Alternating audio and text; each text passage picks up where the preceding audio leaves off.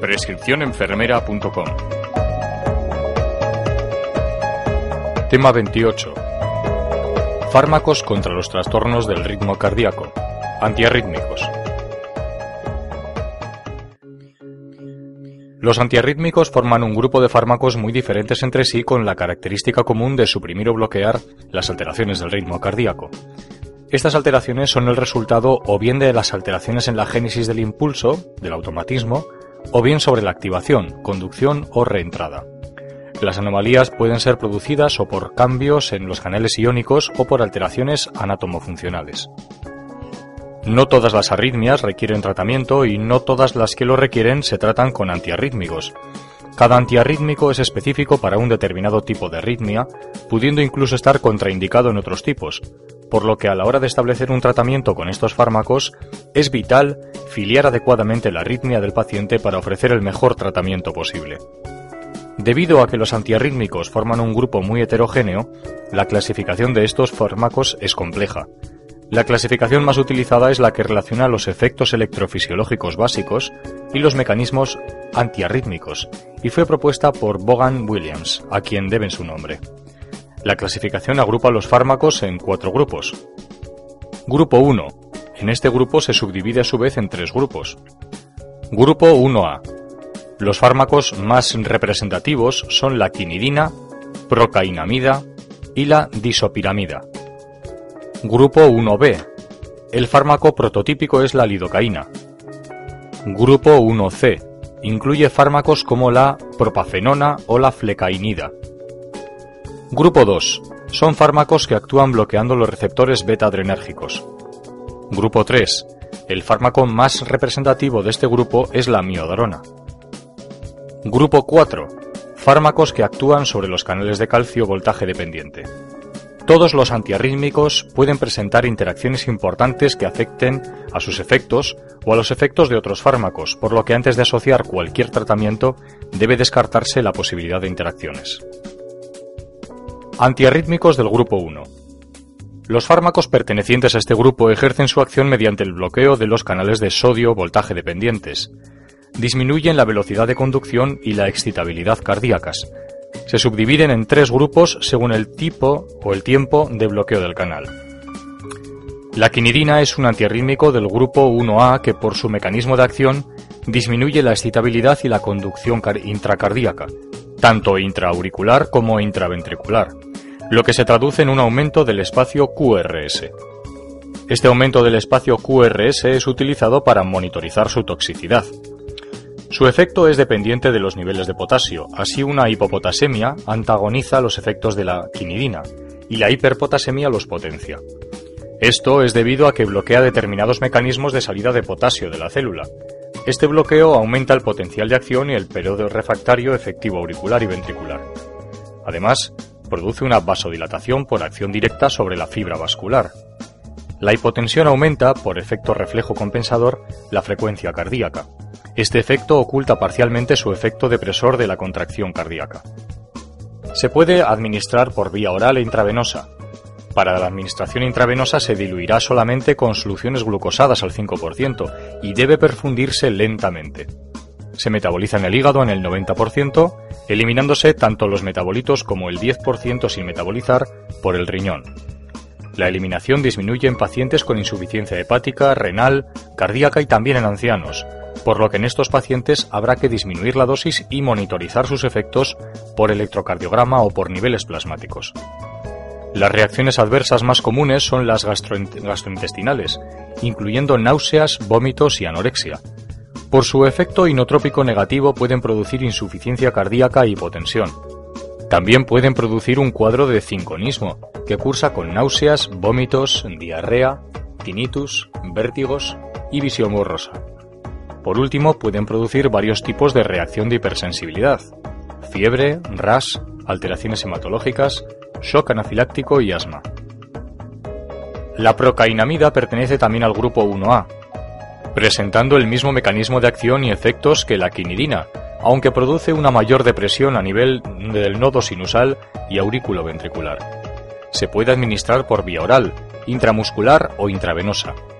La administración por vía oral consigue su pico máximo en una o dos horas, mientras que por vía intravenosa en 15 a 30 minutos. La administración intravenosa se realizará siempre de forma lenta, bien de forma directa o en perfusión continua. En contacto con el aire se oscurece. Si adquiere un color ámbar, debe retirarse. La procainamida se distribuye por todo el organismo, pero no atraviesa la barrera hematoencefálica. Se metaboliza en el hígado obteniéndose un metabolito activo que prolonga su efecto. Se elimina por vía renal y se recomienda disminuir la dosis en situaciones de insuficiencia cardíaca o renal. Las reacciones adversas relacionadas con la dosis son de aparición principalmente sobre el corazón, con aparición de disminución de la contractilidad miocárdica e hipotensión. El alargamiento del espacio QT puede hacer aparecer arritmias y defectos de la conducción. También se encuentra relacionado con la dosis la aparición del síndrome del lupus-like, que cursa con poliartralgia, mialgias y fiebre. Entre las reacciones de hipersensibilidad puede producir fiebre, ras y alteraciones hematológicas como anemia aplásica, trombocitopenia y pancitopenia. La disopiramida es también un antiarrítmico del grupo 1A que posee el mismo mecanismo de acción que la quinidina, pero siendo más acusado su efecto inotrópico negativo.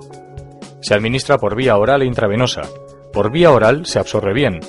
La administración intravenosa se puede realizar directamente o en infusión continua se une a las alfa-1 glucoproteínas y se metaboliza en el hígado, obteniéndose metabolitos activos.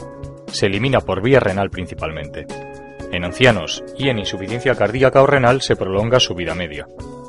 Las reacciones adversas que pueden presentar están relacionadas con la dosis y con sus efectos cardiovasculares y anticolinérgicos. Entre los efectos cardiovasculares encontramos el efecto inotrópico negativo marcado e hipotensión, que pueden llegar a provocar una insuficiencia cardíaca. La prolongación del intervalo QT puede producir serias taquiarritmias ventriculares. No presenta reacciones de hipersensibilidad frecuentes. La lidocaína es un anestésico local y un antiarrítmico del grupo 1B. Su mecanismo de acción es sobre el canal de sodio, bloqueando el paso del mismo. Actúa principalmente cuando el canal se encuentra en situación de inactivo, por este mecanismo suprime el automatismo en las células de His-Purkinje, el automatismo anormal y la actividad desencadenada de potenciales tempranos y tardíos. No tiene acción sobre la aurícula, pero sí sobre el ventrículo, sobre todo cuando existe alguna alteración. En el ventrículo isquémico, postinfarto, presenta mayor susceptibilidad de acción, sin embargo su uso rutinario en pacientes con infarto cada vez está menos recomendado. En el ventrículo acorta el potencial de acción y el periodo refractario ventricular, no siendo tan acusado en aquellas zonas o situaciones que lo tienen disminuido. En consecuencia, produce una uniformidad en la contracción y en la conducción ventricular. No disminuye la presión arterial, ni el volumen minuto, ni la fuerza de contracción. La lidocaína no se puede administrar por vía oral, debido a un amplio y rápido metabolismo de primer paso, por lo que su administración se realizará exclusivamente por vía intravenosa, con una primera dosis en bolo para conseguir rápidamente el nivel plasmático, seguido de una perfusión para mantener el efecto. Se une en alta proporción a las alfa-1 glucoproteínas. Se metaboliza rápidamente produciendo dos metabolitos, uno activo y otro inactivo. Su semivida de eliminación es de 10 minutos y se elimina por el riñón. Las reacciones adversas en su utilización como antiarrítmico tienen una frecuencia de aparición baja, principalmente localizadas en el sistema cardiovascular y en el sistema nervioso central. A nivel cardiovascular pueden causar arritmias e hipotensión.